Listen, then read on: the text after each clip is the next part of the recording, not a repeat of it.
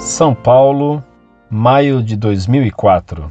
Caríssimo professor Fedeli, o senhor já leu o ridículo livro O Código da Vinci, escrito por um tal de Dan Brown?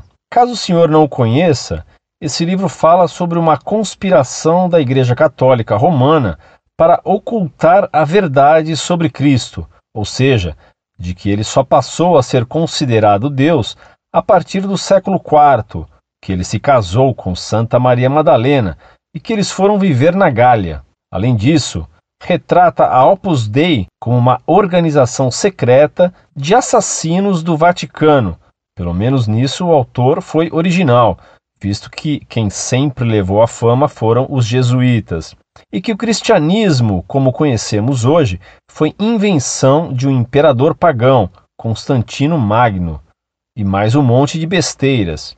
Por incrível que pareça, este livro está fazendo um sucesso estrondoso nos Estados Unidos e aqui no Brasil está indo pelo mesmo caminho. Por isso, pensei que, como o senhor é uma autoridade em história, poderia escrever um caderno refutando todas as besteiras desse livro. Que tal a ideia? Atenciosamente subscrevo-me.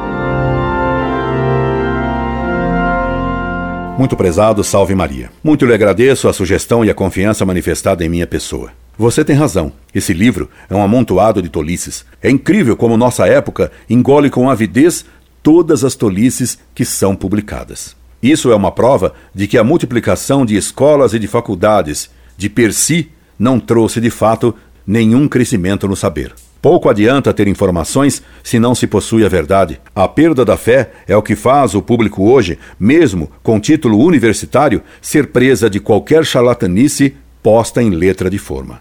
Levarei em conta a sua sugestão. Incorde Jesus Semper, Orlando Fedeli.